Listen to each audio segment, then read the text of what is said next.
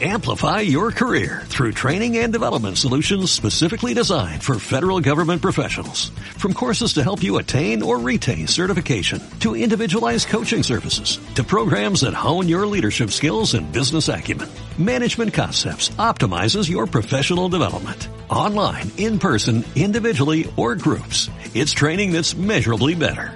Learn more at managementconcepts.com. That's managementconcepts.com. 16 years, 16 banners united over the field where the good shepherd grieves and desperate men. En Hispanidad Radio Desperate comienza Amnistía Internacional. beneath the falling leaves. Fortune calls. Buenas noches a todos nuestros radio oyentes. Retomamos nuestro programa mensual de difusión del trabajo de Amnistía Internacional, agradeciendo a Hispanidad Radio que nuevamente nos abra este espacio en defensa de los derechos humanos. Nos encontramos hoy en el estudio José María Molina y el que os habla, Juan Manuel Belmonte. Yemen. Crecen los temores por la seguridad de la población civil en la estratégica ciudad portuaria de Judaida, en el oeste del Yemen, en medio de informes que indican que en breve está prevista una gran ofensiva de la coalición liderada por Arabia Saudí. Un asalto a la cuarta ciudad más poblada del país que alterase gravemente el funcionamiento del puerto no solo pondría en grave peligro a la población civil, también correría el riesgo de interrumpir el flujo de ayuda esencial para un país que depende en un 80% de las importaciones y con ello empeorar una situación humanitaria que ya es terrible. El conflicto ya ha causado un sufrimiento terrible a la población civil de Yemen, que soporta las peores consecuencias de estos combates desde hace más de dos años. La coalición liderada por Arabia Saudí ha incumplido descaradamente el derecho internacional humanitario al llevar a cabo reiterados ataques aéreos indiscriminados y otros de carácter ilegítimo en zonas densamente pobladas de todo Yemen. Hay miles de muertos y heridos entre la población civil, así como destrucción y daños generalizados en viviendas e infraestructuras. No puede repetirse este grado de destrucción y homicidios ilegítimos en Judaida. Ante el desplazamiento constante de la línea de combate hacia el norte a lo largo de la costa del Mar Rojo y la amenaza de un asalto a la ciudad de Judaida y zonas circundantes, tanto la coalición liderada por Arabia Saudí como las fuerzas huzíes leales a Saleh y otros grupos deben abstenerse de llevar a cabo ataques indiscriminados o desproporcionados. Es fundamental que adopten todas las precauciones posibles para garantizar la protección de la población civil. La población estimada de la ciudad de Judaida antes de la guerra era más de 400.000 habitantes. Según la Fuerza de Trabajo para Movimientos Poblacionales, codirigida por la Agencia de la ONU para los Refugiados y la Organización Internacional para las Migraciones, la gobernación de Judaida acogía al menos a 100.000 personas internamente desplazadas en enero de 2017.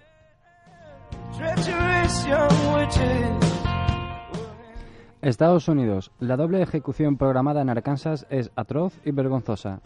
Arkansas ha ejecutado el pasado mes a Jack Jones, el segundo de los cuatro presos que está previsto ejecutar antes de que las existencias de inyección letal del Estado caduquen al final de mes. Jones fue condenado a muerte a pesar de que el jurado no había sido informado de su grave discapacidad mental. La ejecución de Marcel Williams, también programada para este mes, seguía en proceso de apelación en el momento de la grabación de este programa. Arkansas continúa su vergonzoso retroceso en contra de la tendencia dominante a apartarse de la pena de muerte. Las condenas de Jack Jones y Marcel Williams son otro ejemplo atroz de la aplicación de la pena capital a personas con grave discapacidad mental y un historial de abusos. Hay que parar de inmediato esta cinta transportadora de muerte con la conmutación de todas las condenas pendientes y la abolición definitiva de la pena de muerte.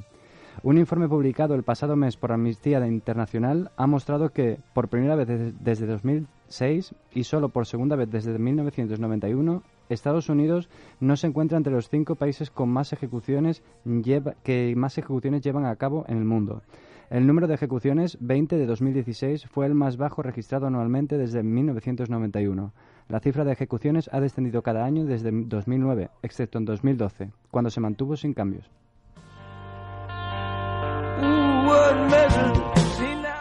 Elecciones en Francia. El respeto de los derechos de todas las personas es la condición para una sociedad justa y segura.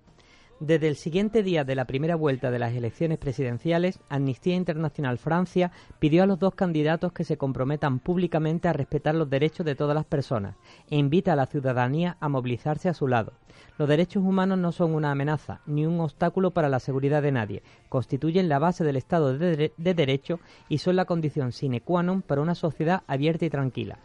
La única manera de garantizar la seguridad de toda la población es garantizar los derechos humanos de todas las personas, ha, manifestado Camille Blanc, presidenta de Amnistía Internacional Francia.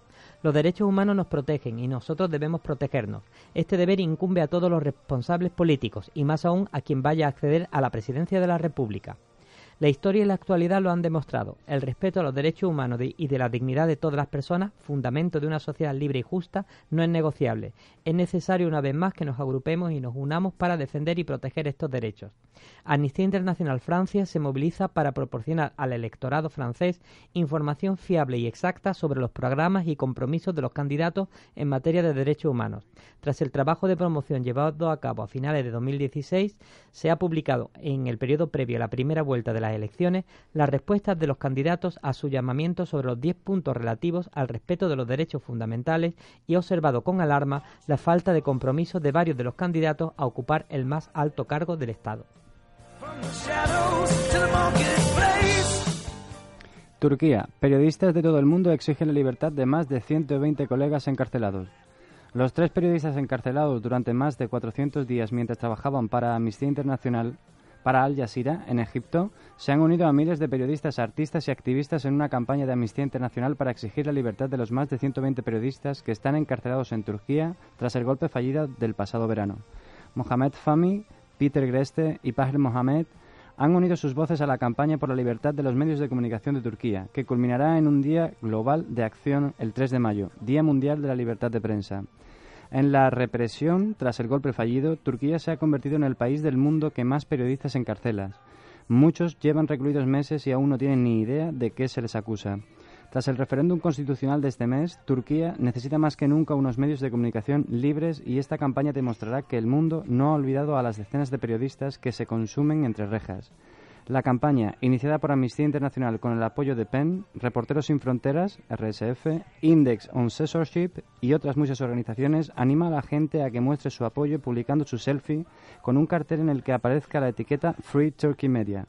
Entre las personas que ya han apoyado el movimiento está la artista Ai Weiwei y decenas de caricaturistas de todo el mundo están enviando obras que serán evaluadas por un jurado formado por los caricaturistas Zunar, Steve Bell y Marty Rosen. Si lo correcto fue exigir la libertad de los periodistas de Al Jazeera, ahora lo correcto es exigir la libertad de los medios de comunicación de Turquía. El mundo me apoyó a mí y a mis otros dos colegas, Peter Greste y Bahem Mohamed, hasta que nos pusieron en libertad. Liberémonos a los medios de comunicación de Turquía. Ha tuiteado Mohamed Famin.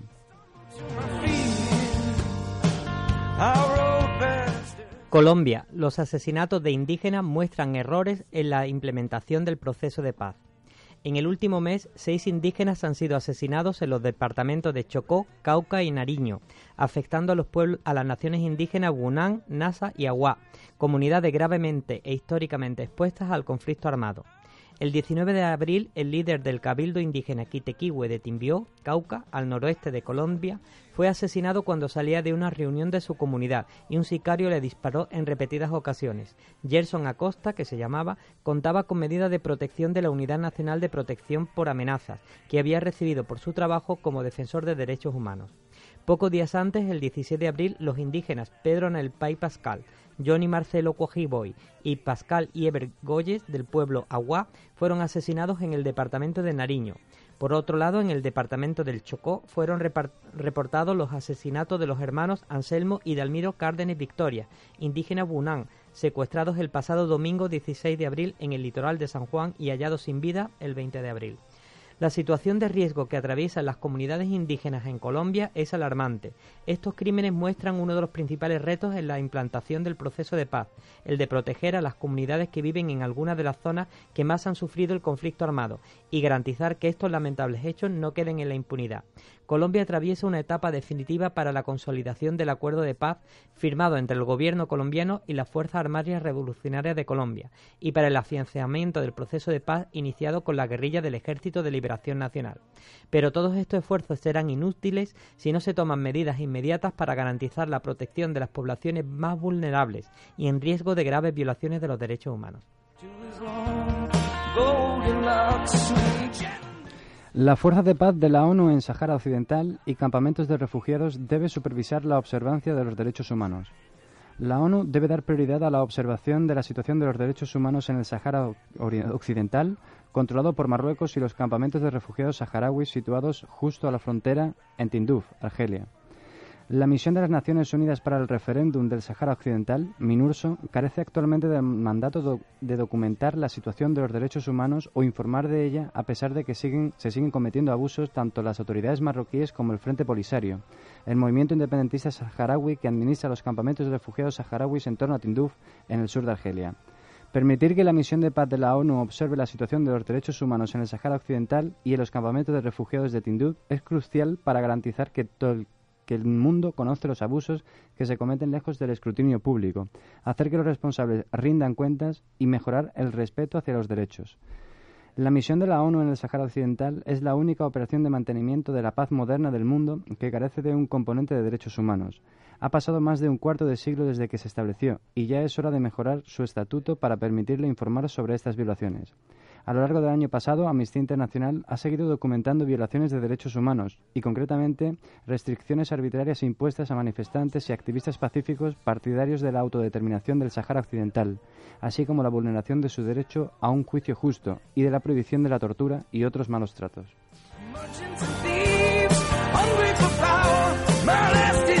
Y ahora empezamos eh, la sección de buenas noticias con una de España. Cientos de activistas de Amnistía Internacional formaron en Málaga una cadena humana a favor de las personas refugiadas. Unos 350 socios y socias de Amnistía Internacional España, entre ellos el que os habla, acudieron los pasados 22 y 23 de abril a la 43 Asamblea General Federal de Amnistía, que se celebró en la Facultad de Derecho de la Universidad de Málaga. Entre sus actos realizaron una cadena humana exigiendo el cumplimiento por parte del gobierno español de sus obligaciones de acogida a refugiados. Estados Unidos. Una jueza de Arkansas bloquea las ejecuciones del Estado. Una jueza del condado de Pulaski ha bloqueado el uso por parte del Estado de Arkansas de sus fármacos restantes para la inyección letal en seis ejecuciones previstas para este mes pasado.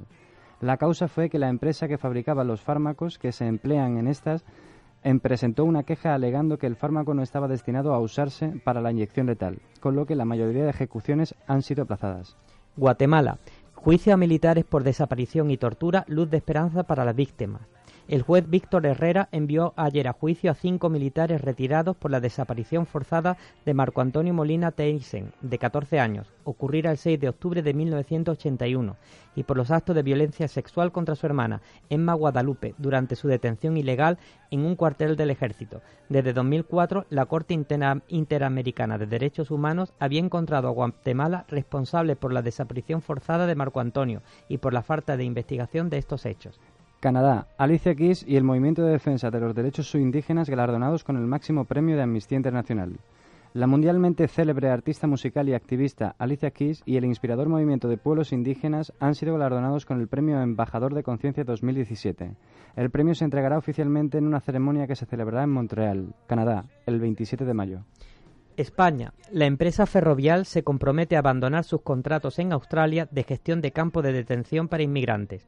La multinacional española que, a través de su filial Broadspectrum, gestiona los campos ilegales de las islas de Nauru y Manus, donde se encarcela y se tortura ilegalmente a inmigrantes, se ha comprometido a no renovar su contrato con las autoridades australianas a su caducidad el próximo mes de septiembre. Amnistía Internacional España le exige la inmediata salida de estos campos antes de la fecha anunciada. Y esto es todo por hoy. Volveremos con vosotros el primer lunes de junio a las 21 horas en esta misma emisora. Podéis contactar con nosotros a través de la página web de Amnistía Internacional www.es.amnistía.org a través de la página de Facebook del Grupo de Huelva de Amnistía Internacional o visitándonos cualquier lunes por la tarde en nuestro local en la Avenida Andalucía 11, bajo, en la Casa de los Derechos Humanos. Buenas noches. Buenas noches.